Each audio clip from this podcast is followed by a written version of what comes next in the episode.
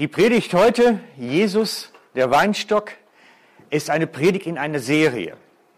Wir haben bei uns in der Gemeinde diese Serie gestartet, Jesus ist Pünktchen, Pünktchen, Pünktchen, um ein wenig wieder dran zu kommen an den Ursprung unseres Glaubens, an die, an die Wurzel, an das Kerngeschäft.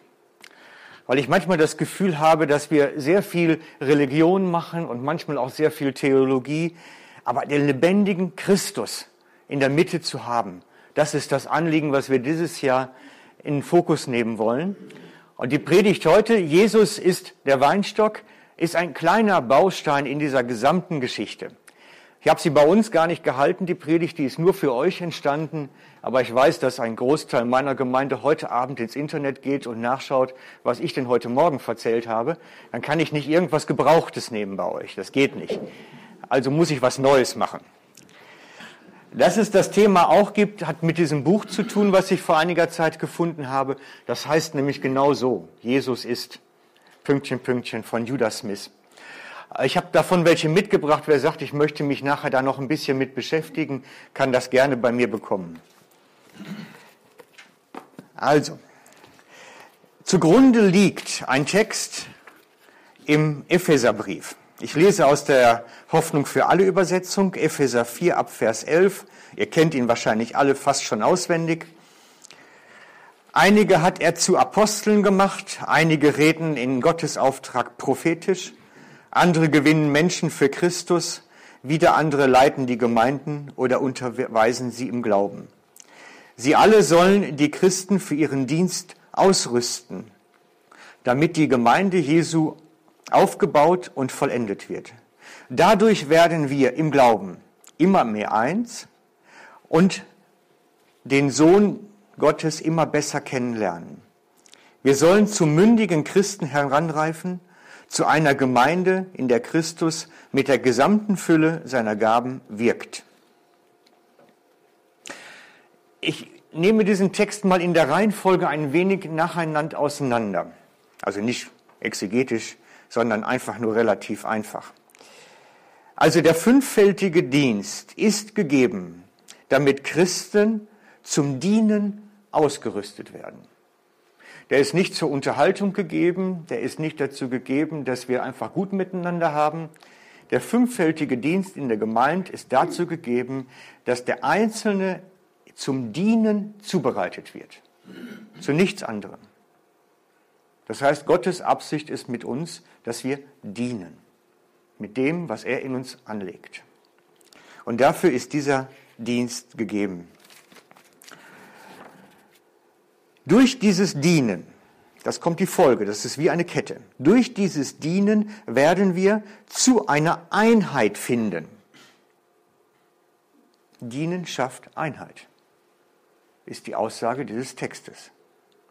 Und durch dieses Dienen werden wir Jesus immer besser kennenlernen.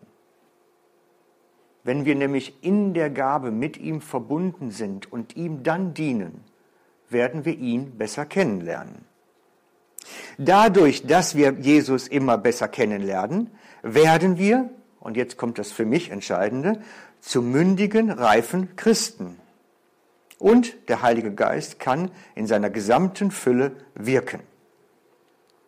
Gottes Ziel mit uns, die Reife, geschieht dadurch, dass wir Jesus besser kennenlernen. Wir reifen durch die Kenntnis des Christus. Das ist ein ganz wichtiger Aspekt.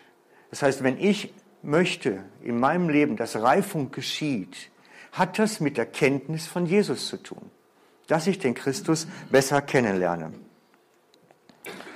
Und dadurch kommt Einheit, dadurch geschieht das Wirken des Heiligen Geistes unter uns. Und darum gibt es bei uns dieses Jahresthema Jesus ist. Lern Jesus besser kennen. Es wird dich zur Reife bringen. Es wird dem Heiligen Geist Raum geben. Es wird uns insgesamt als Gemeinde gut tun und zu einer Einheit führen. Ich habe nachher so eine kleine Erinnerungskarte fertig gemacht, die dürft ihr gerne alle mitnehmen steht etwas drauf, ein, kein Vers, ein Spruch, Reife durchwachsen in der Gnade. nimmt Bezug auf 2. Petrus 3,18. Ihr dürft die so als Erinnerung nachher gerne gratis mitnehmen, kein Problem. Genau. Ich komme langsam zum Weinstock. Jesus der Weinstock, habe ich ja versprochen. Darum geht es ja eigentlich heute. Ich möchte aber ein Kapitel weiter vorne beginnen. Das Kapitel, was vor dem Reden Jesu vom Weinstock kommt. Und er erzählt vorgängig, steht oben drüber bei mir so die Headline, die Überschrift, die die Übersetzer hineingefügt haben, steht Jesu seine letzten Reden, seine letzten Worte. Und im ganzen Kapitel, also der Weinstock kommt ja nachher im Kapitel 15 und im Kapitel 14 geht es darum, dass Jesus sagt, ich komme wieder. Und dieses Wiederkommen meint nicht das Wiederkommen, wo geschrieben steht, auf der Wolke vom Himmel her mit Trompeten. Es meint ein anderes Wiederkommen. Und das ist ganz spannend zu lesen. Ich lese jetzt den Kapitel 14, Vers 18. Dort erklärt Jesus seinen Jüngern, ich lasse euch also nicht verwaist zurück, ich komme zurück. Und die Aussage, da bin ich eingehakt, dass Jesus nicht sagt irgendwas anderes, sondern dass er sagt, ich lasse euch nicht verwaist zurück, ich komme zurück. Das heißt, er bezieht dieses Kommen des Heiligen Geistes auf sein eigenes Kommen zu den Jüngern. Er sagt, ich bin so eins mit dem Heiligen Geist, dass, dass es ist, als wenn ich komme zu euch. Es ist fast oder ist dasselbe. Nur ich komme nicht im Fleisch, ich komme im Geist dann zu euch. Ich habe manchmal das Gefühl, dass wir das so sehr voneinander trennen. Dabei ist Vater, Sohn und Heiliger Geist wirklich Einheit. Es ist eins. Jesus kam auf die Erde, um den Menschen zu dienen, im Fleisch. Und im Pfingsten kommt der Heilige Geist auf die Erde und er tut das Gleiche. Er leitet die Jünger an und dient ihnen.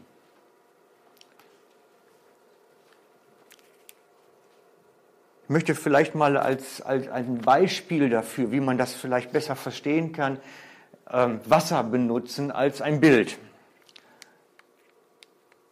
Jetzt muss ich gucken, dass ich hier irgendwie ein weiterkomme.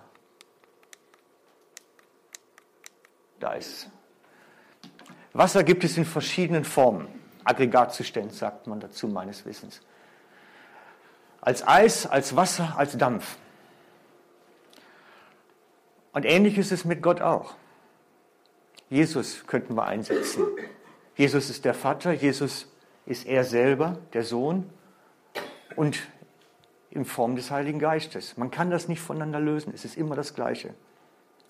Darum sagt ähm, Jesus ja auch seinen Jüngern, im Johannes 14, Vers 7 bis 9 steht das, sagt er seinen Jüngern, speziell zu Thomas, der zu ihm kommt, Hättet ihr mich schon voll erkannt, so hättet ihr auch Klarheit über meinen Vater. Aber jetzt kennt ihr ihn ja und ihr habt ihn gesehen. Da sagt Philippus zu ihm, Herr, zeige uns den Vater, dann haben wir genug. Da sagt Jesus, so lange bin ich schon bei euch und du hast mich nicht erkannt, Philippus. Du hast mich nicht erkannt? Er fragt nach dem Vater und er sagt, du hast mich nicht erkannt. Wer mich sieht, sieht den Vater. Ich habe manchmal das Gefühl, wir trennen das sehr strikt und sehr scharf. Völlig verschiedene Personen, die nichts miteinander zu tun haben. Und Jesus sagt das Gegenteil, es ist eins. Vater, Sohn und Heiliger Geist als Einheit. Und darum können wir auch durch den Heiligen Geist direkt mit Jesus in Verbindung sein so wie die Jünger seinerzeit mit ihm unterwegs waren, können wir durch den Heiligen Geist mit Jesus unterwegs sein. Es ist kein Unterschied dran. Und auf diesen Grundgedanken basierend kommt dann das Gleichnis vom Weinstock. Das ist so die Basis für das, was dann kommt bei dem Weinstock. Wir lesen im Kapitel 15 das Gleichnis ab Vers 1. Ich bin der wahre Weinstock Und mein Vater ist der Weingärtner. Jede unfruchtbare Rebe an mir nimmt er weg, aber jede fruchttragende Rebe reinigt er, damit sie noch mehr Frucht bringt. Ihr seid schon rein um des Wortes willen, das ich euch gesagt habe.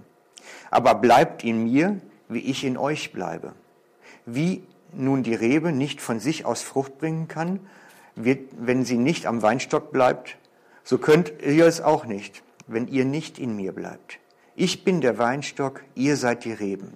Wer in mir bleibt, wie ich in ihm bleibe, der bringt rechte Frucht. Denn ohne Gemeinschaft mit mir könnt ihr nichts tun. Löst sich aber jemand von mir, so wird er verworfen, wie auch die fruchtlose Rebe weggeworfen wird und verdorrt. Man sammelt sie und wirft sie ins Feuer, wo sie verbrennt. Wenn ihr in mir bleibt und meine Worte in euch bleiben, dann könnt ihr bitten, was ihr wollt, es wird werden.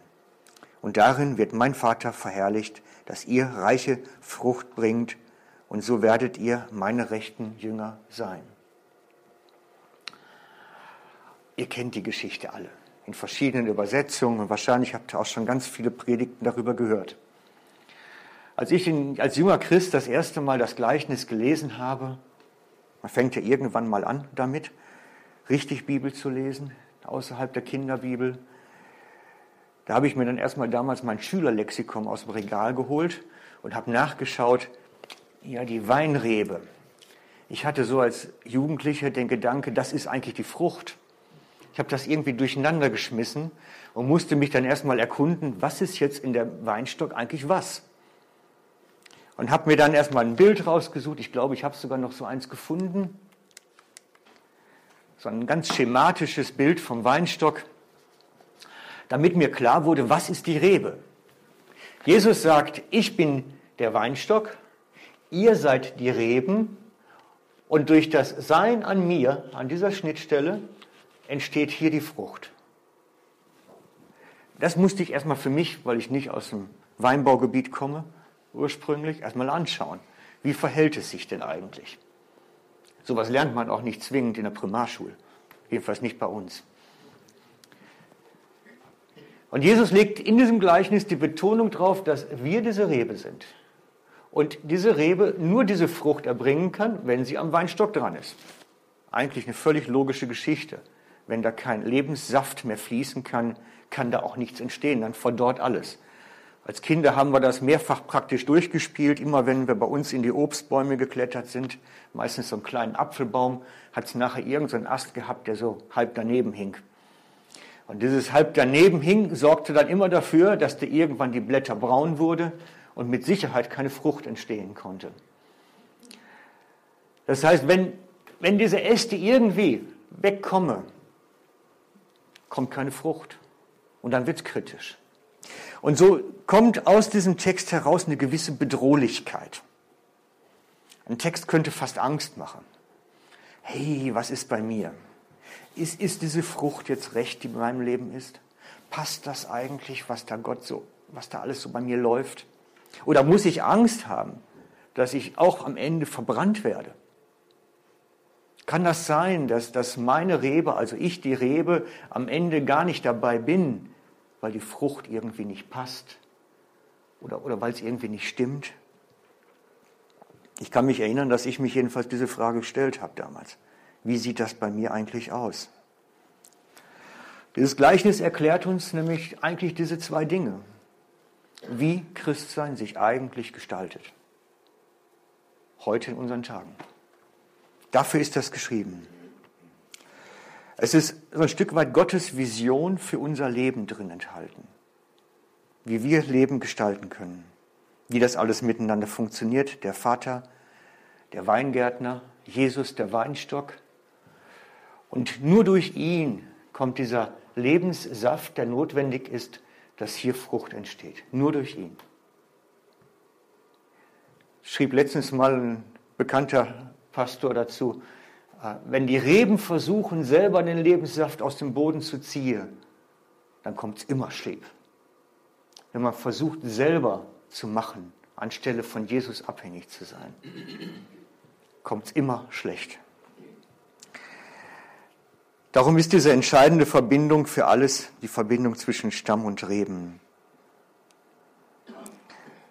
Diese Frucht, die dann entstehen soll, das kennen wir auch zumeist alle, ist beschrieben im Galater 5 ab Vers 22. Ich schlage es gerade auf, dann kann ich es euch auch vorlesen. Die Frucht aber, die der Heilige Geist wirkt, ist Freude, Liebe, Friede, Geduld, Güte, Rechenschaftlichkeit, Treue, Freundlichkeit, Selbstbeherrschung. So kennen wir das. Ich möchte es euch einmal anders erzählen. Die Aufstellung. Die Frucht des Geistes ist Feind, äh, Entschuldigung, die Frucht des Geistes ist Liebe. Die Frucht des Geistes ist Freude. Die Frucht des Geistes ist Friede. Die Frucht des Geistes ist Geduld. Die Frucht des Geistes ist Güte. Die Frucht des Geistes ist Rechtschaffenheit. Die Frucht des Geistes ist Treue. Die Frucht des Geistes ist Freundlichkeit. Und die Frucht des Geistes ist Selbstbeherrschung. Weil, so wie ich das eben schon mal angetönt habe, man kann alles diese Frucht versuchen, selber zu erwirken. Man kann versuchen, die Frucht selber zu produzieren, ohne die Verbindung zu Jesus, ohne dass es aus ihm heraus entsteht, sondern aus eigener Kraft. Das ist diese Situation, wenn die Rebe versucht, selber zu machen, ohne die Abhängigkeit. Und das ist eine ganz gefährliche Geschichte. Wenn die Frucht, nämlich die Frucht der Liebe zum Beispiel, aus mir selber entsteht, macht das so ein Nabelschauprinzip. Bin ich liebevoll genug? Wird es reichen? Oder die Frucht der Geduld, der Güte. Und am bekanntesten die selbstgemachte Selbstbeherrschung. Reicht meistens nicht besonders lang. Wenn dann der Druck nämlich kommt, der kommt, wird es uns die Grenzen aufzeigen, deutlichst. Darum sind wir davon abhängig, wirklich abhängig, in dieser Verbindung zu Jesus Frucht zu erbringen und nicht aus dem eigenen Versuch. Ohne mich könnt ihr nichts tun. Das ist die Aussage. Es kommt nichts Gescheites bei raus am Ende.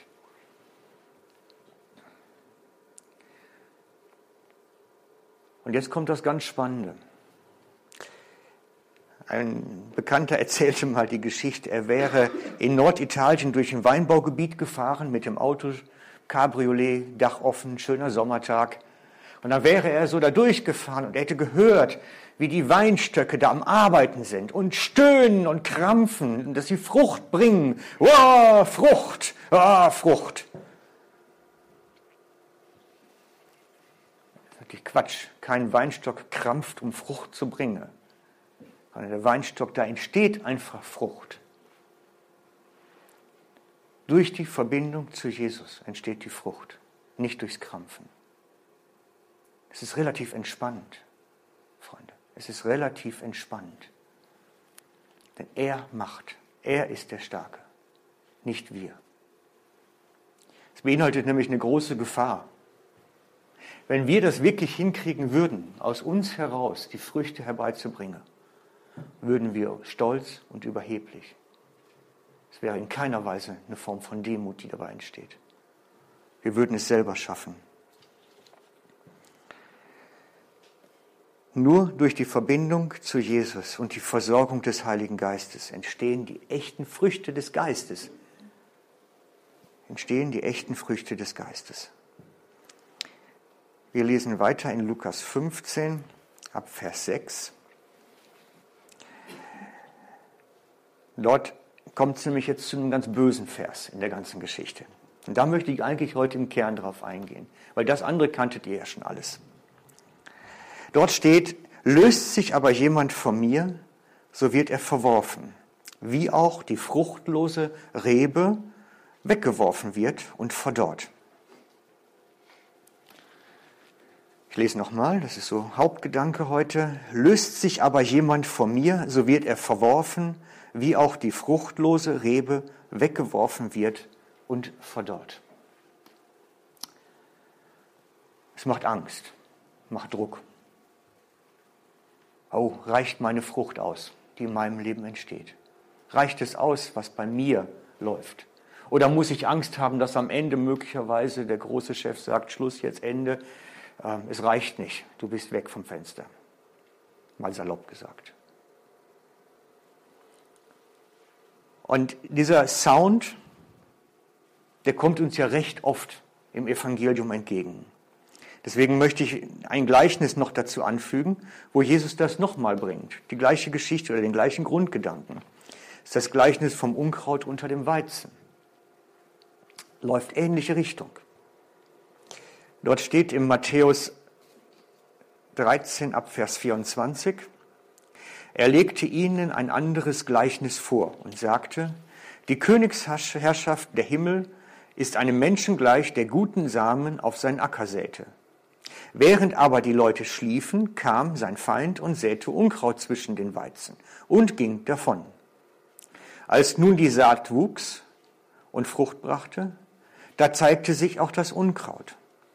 Da kamen die Knechte zum Hausvater gelaufen und sagten, Herr, Hast du nicht guten Samen auf deinen Acker gesät? Woher kommt das viele Unkraut? Da, er antwortete ihnen, das hat ein Mensch getan, der uns Feind ist. Da sagten die Knechte, willst du, dass wir hingehen und es ausjäten? Er sagte, nein. Wenn ihr das Unkraut ausjätet, reißt ihr zugleich den Weizen mit aus. Lasst beides zusammen bis zur Ernte wachsen. Zur Erntezeit will ich es dann den Schnittern sagen, sammelt zuerst das Unkraut und bindet es in einen Bündel, um es zu verbrennen, den Weizen aber sammelt in meine Scheune. Wir sehen wieder diese Geschichte. Unkraut unter dem Weizen. Und ich weiß aus vielen Gesprächen, dass es auch durchaus bei Christen umgeistert, dieser Gedanke, bin ich vielleicht Unkraut, weil ich habe gar keine rechte Frucht. Ich bin gar nicht so liebevoll. Ich bin doch gar nicht so freundlich. Ich bin auch manchmal gar nicht so sanftmütig. Kann es sein, dass ich Unkraut bin? Die Frage ist mir schon durchaus begegnet. Und ich möchte jetzt so ein bisschen das klären. Wie verhält sich das Ganze eigentlich? Wie sieht Jesus eigentlich das eine und das andere? Was hat es damit auf sich?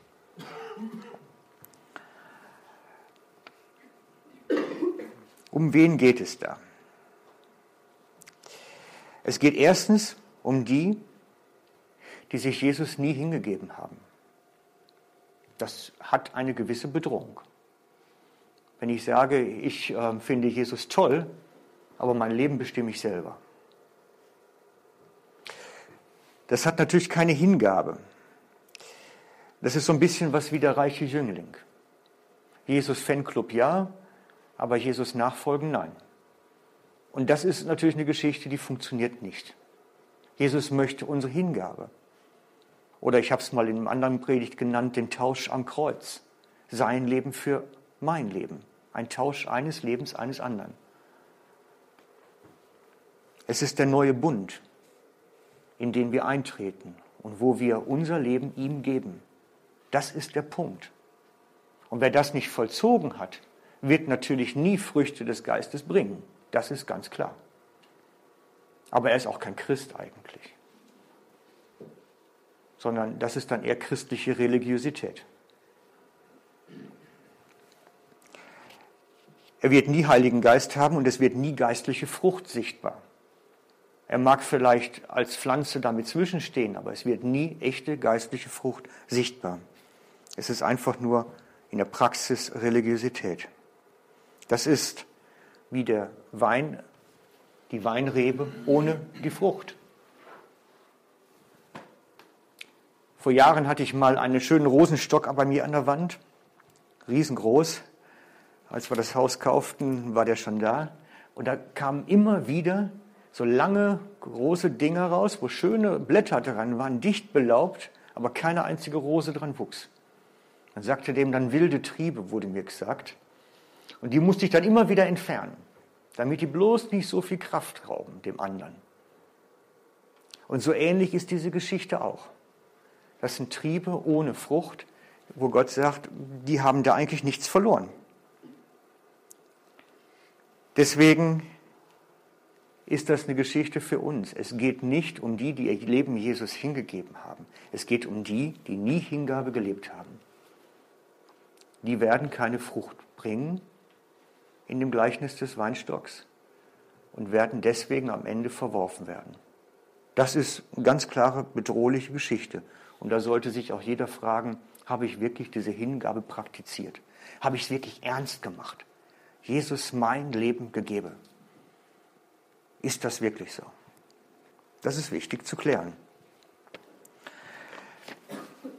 Das zweite ist im Gleichnis vom Weinstock die, die sich lossprechen von ihm. Die sich von ihm lösen, heißt es im Gleichnis vom Weinstock, aber in anderer Stelle heißt es, die sich von ihm lossprechen. Dabei geht es nicht um eine unbewusste Geschichte.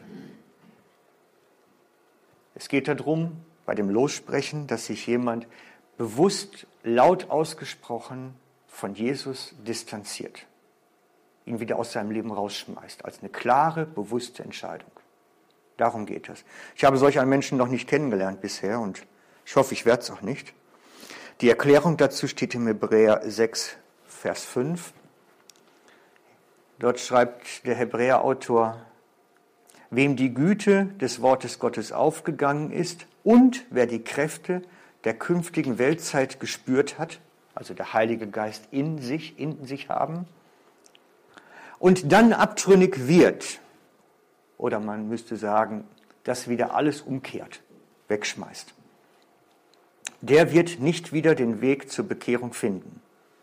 Denn er hat damit den Sohn Gottes noch einmal gekreuzigt und seinen Spott mit ihm getrieben. So sagt der Hebräerautor. Also erstens, wer in seinen eigenen Werke lebt, also nie die Hingabe praktiziert hat, wird nicht dabei sein. Zweitens, wer sich von ihm löst wieder, wird nicht dabei sein. Das sind die Hauptkriterien. Das sind die Hauptkriterien wer die Kraft des Heiligen Geistes erlebt hat und sich dann wieder zuspricht. Und dann gibt es noch ein drittes Kriterium, das habe ich dann gefunden in den Evangelien, im Matthäusevangelium. Das haben die Pharisäer praktiziert. Ist mir noch nie vorher so aufgefallen wie jetzt beim Vorbereiten, diese dritte Option. Wir müssen vorher gängig sagen, die Jesus hat, also lesen wir es am besten einfach. Matthäus 12, Vers 22.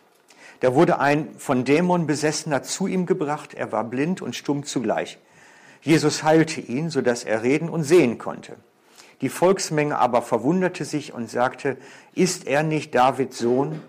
Aber die Pharisäer, die das hörten, sagten, er treibt die Dämonen aus der Kraft Bezelbubs des Obersten der Dämonen aus.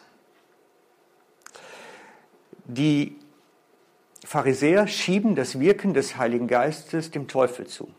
Sie sagen, das, was der Heilige Geist dort wirkt, tut eigentlich der Teufel. So formulieren sie es.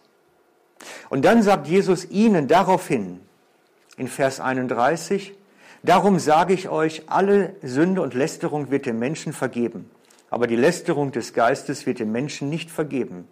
Und wer etwas gegen den Menschensohn redet, dem kann vergeben werden. Aber wer etwas gegen den Heiligen Geist redet, der kann weder in dieser noch in jener Weltzeit Vergebung erhalten. Es gibt einen Zusammenhang zwischen dieser Aussage, dieses Sünde gegen den Heiligen Geist und das, was die Pharisäer vorher getrieben haben. Einen Abschnitt vorher. Das ist das, wo wirklich jemand, der Christ ist, wieder wegkommen kann. Und es hat immer mit dem Heiligen Geist zu tun. In allen drei Fällen. In allen drei Fällen hat es mit dem Heiligen Geist zu tun. Dass wir letztlich entweder dem Heiligen Geist gar nicht Raum geben, weil wir alles selber machen wollen, nie die Hingabe praktizieren, dass er wirken kann. Zweitens, dass wir ihn bewusst rausschmeißen aus unserem Leben. Und drittens, das Wirken des Heiligen Geistes dem Teufel zuschreiben. Diese drei Fälle sind die einzigsten Fälle, die ich gefunden habe, die uns aus der Hand Gottes lösen bzw. verhindern, dass wir reinkommen. Das heißt, ich behaupte mal, zu 100 Prozent sind wir hier Leute, die wirklich in Gottes Armen sicher sind, die angenommen sind. Und das ist das, was ich euch an Entspannung geben möchte. Wir denken oftmals, unsere Frucht ist zu klein. Gott wird uns nicht annehmen, weil die Früchte so gering sind.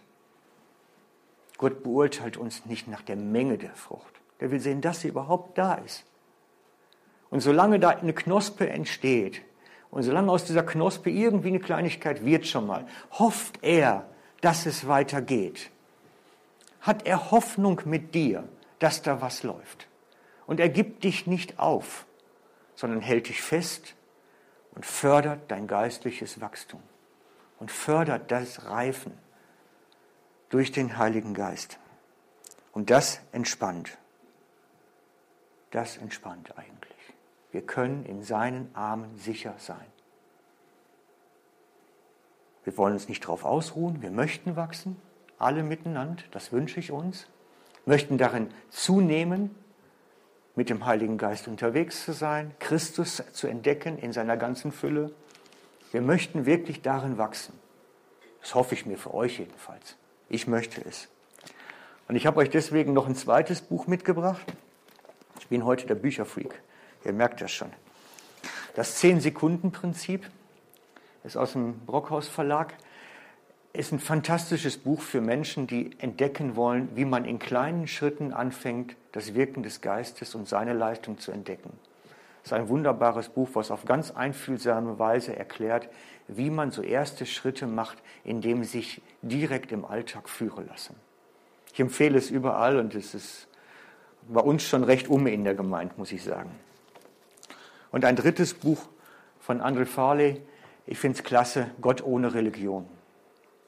So mal dieses ganze religiöse Getue da rausnehmen und mal gucken, wie viel Jesus ist drin. Es ist ein ganz spezieller Ansatz, Evangelium zu lesen und mal so durchzukauen auch. Und hilft sehr viel weiter in diesem Jesus eigentlich entdecken. Ich habe die Bücher draußen ausliegen. Wer sich da reinblättern möchte, kann es gerne tun. Und wie gesagt, die Karte, die ausliegt. Ich möchte jetzt zum Abschluss mit uns beten.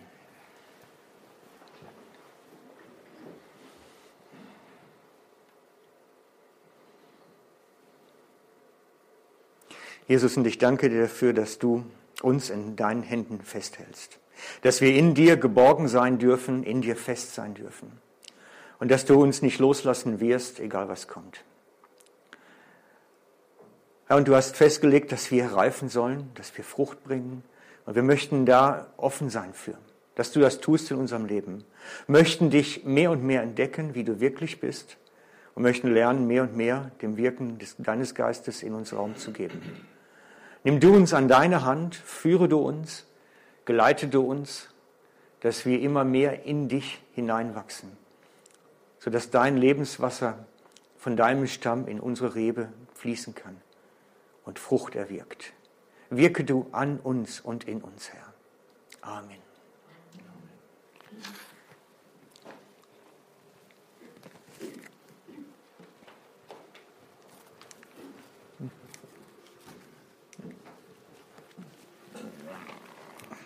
Wir kommen bereits am Schluss von unserem Gottesdienst.